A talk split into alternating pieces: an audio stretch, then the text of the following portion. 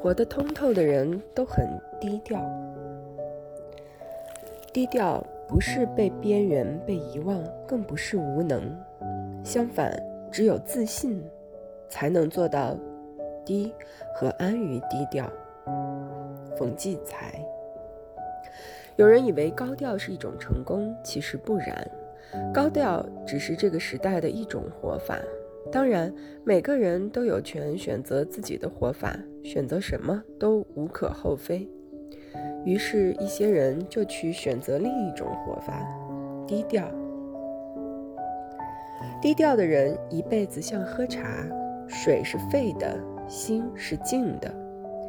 一机一壶，一人一幽谷，浅酌慢品，任尘世浮华。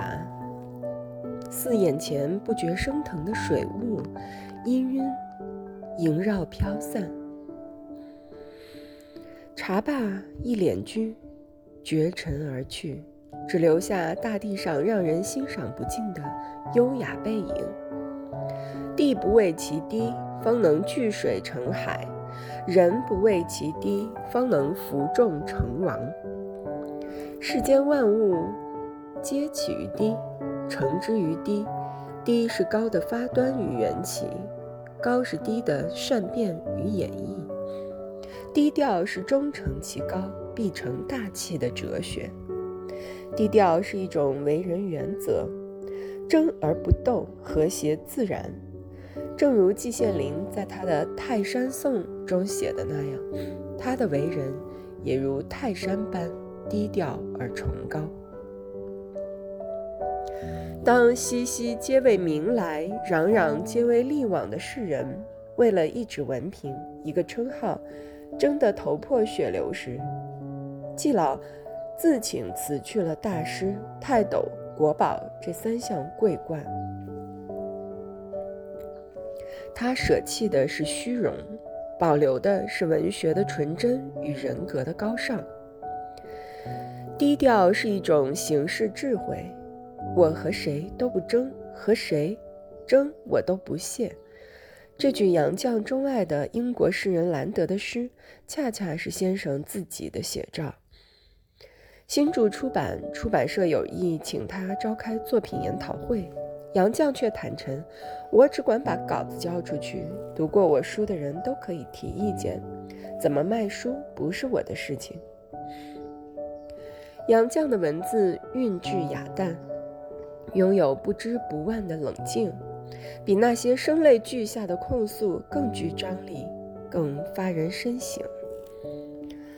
他的作品，他的人，正是凭着这种低调的智慧，达到文学大家、翻译巨匠的高境界。低调是做人的最佳姿态。美国开国元勋之一富兰克林年轻时。去一位老前辈的家中做客，昂首挺胸走进一座低矮的小茅屋，一进门，砰的一声，他的额头撞在门框上，青肿了一大块。老前辈笑着出来迎接，说：“很疼吧？你知道吗？这是你今天来拜访我最大的收获。一个人要想洞明世事、练达人情，就必须时刻记住低头。”弗雷弗兰克林记住了，也就成功了。低调，方能铸就高阁。低调的人深藏不露，也从不盛气凌人。曾在《读者》杂志里看到一句话：越是德行高尚的人，越是谦卑低调。对于他们来说，低调本身就是一种德行。左右逢源的人和谁看起来都很好，但是谁也不跟他真正好。低调的人跟谁也疏疏落落的，但每个人心底里都盛着他。左右逢源的人需要周旋于各种复杂，于是自己也变得很复杂。人一复杂就疲惫。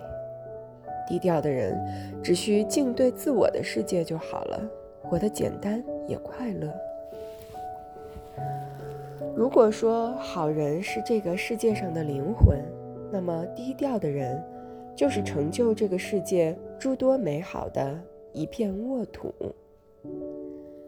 低调的人犹如茫茫沙漠里的一方绿荫，清爽宜人，给人希望，赐人清凉。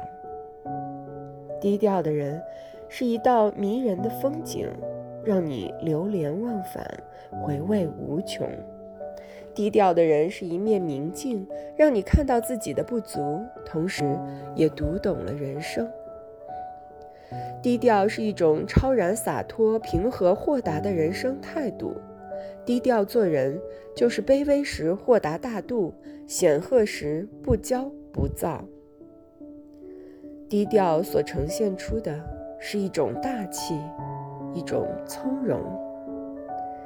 低调做人，就是要学会藏锋敛迹，多思慎言，与人为善。还要学会谦虚平和、淡泊豁达、心胸宽广。低调让你拥有坦荡人生、宠辱不惊；低调让你审时度势、游刃有余。